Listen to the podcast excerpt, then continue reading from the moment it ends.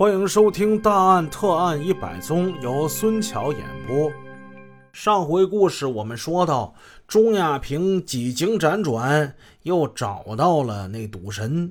他想起赌神说当初要帮他承担一部分债务这事儿，哥呀，你能不能帮我还点钱呢？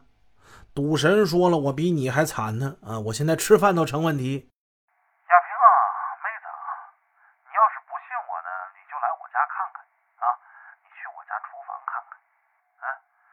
你看那个垃圾桶里头是不是全都是方便面的那个空袋？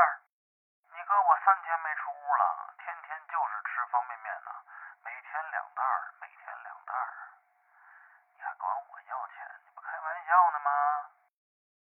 我不怕你笑话，我烟都抽不起了，现在基本是成功戒烟了啊。钟亚平拿着话筒的手在抖啊。他心想说：“这神难道也能也能饿死？这可怎么办呢？希望又没了。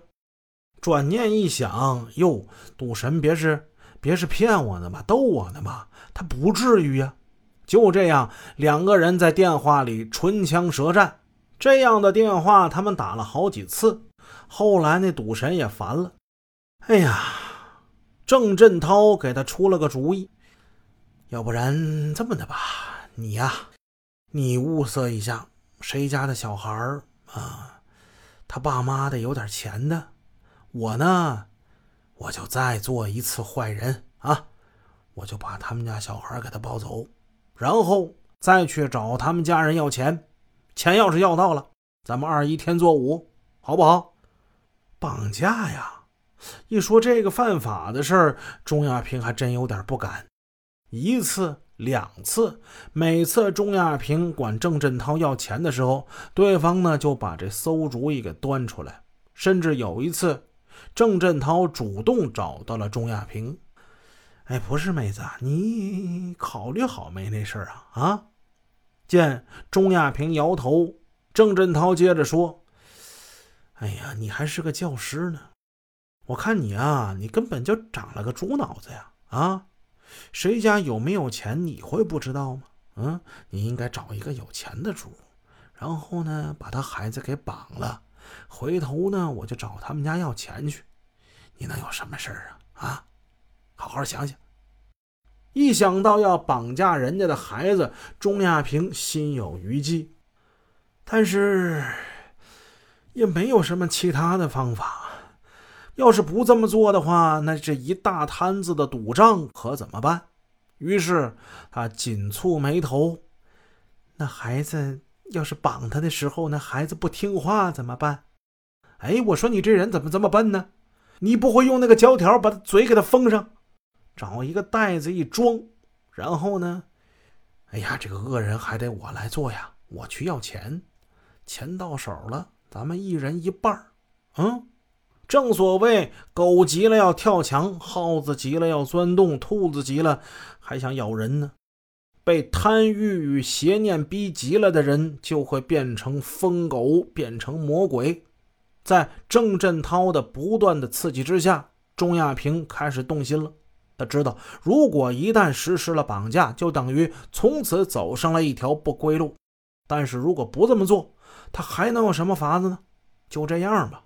成败在此一举，钟亚平的大脑里再次起了赌心，这也是赌。他坚定地认为，其实人生就是一场赌博。几经斟酌，几经思量，钟亚平下定决心了，他要铤而走险，他要为他的贪念铤而走险。时间来到二零零八年三月七日这天，星期五。钟亚平的课程结束以后，他以补课为由，就将这小伟骗到自己家中。为了能够实施下一步的绑架勒索计划，他要哄骗小孩吃安眠药了。这安眠药是昨天他在楼下新开的药房买的，买了一瓶。此时这安眠药呢，就在他衣兜里。这小瓶啊，都要被钟老师给攥的包了浆了。他手一直出汗，他也紧张嘛。看到钟老师心神不宁的样子，天真可爱的小伟问道：“老师，你怎么了？钟亚平说：“哎，小伟啊，那个没什么啊，老师没什么。这个是专门给孩子补大脑的营养药，我呀特意给你留的。为什么呢？因为咱们班呢你最优秀了。来，你吃点吧。”啊，不吃，我不吃药，药是苦的。小伟啊，我这药啊一点都不苦，你吃了这药以后啊，你就能考好成绩。你看上回数学考试，你是不是就差两分就拿满分了？你要是吃了这药啊，下回你就能拿一百分，能考第一名。小孩毫不设防，那是他老师啊，是他班主任。小姑娘大意了。他把那药片拿在手里，一仰头，把药片吞下，并喝了钟亚平递给他的开水。哎呀，小伟真乖，真乖！钟亚平还笑眯眯地夸赞了一句。墙上挂的石英钟在不紧不慢、滴滴答答地走动。钟亚平原本以为吃下安眠药，那小伟很快就会睡下，不省人事。嘿，可是没想到这小伟啊，全无睡意，很清醒。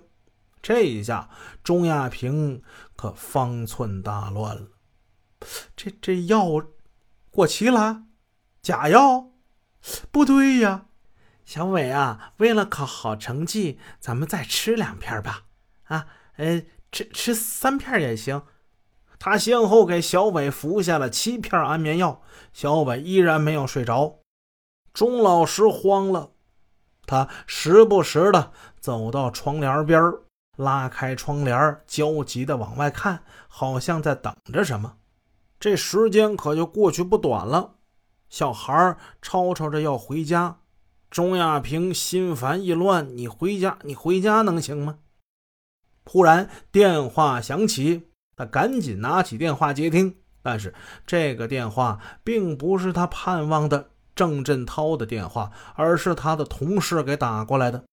他根本不会想到，此时江城公安局刑警大队的民警正在到处找他呢。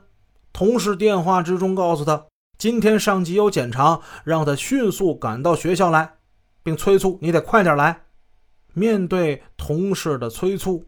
他却在孩子面前对着电话撒谎，啊，那个，我我我家孩子生病了，我我我我等一会儿再去啊。此时，聪明的小伟听到老师撒谎了，小孩可能早也就发现不对劲儿了。他看着老师在那打电话，他大声的哭嚷：“钟老师，钟老师，我要回家，我要回家，我要爸爸妈妈。”钟老师的心提到嗓子眼儿了，这要是让电话那一头的同事听到，这可不就全完了吗？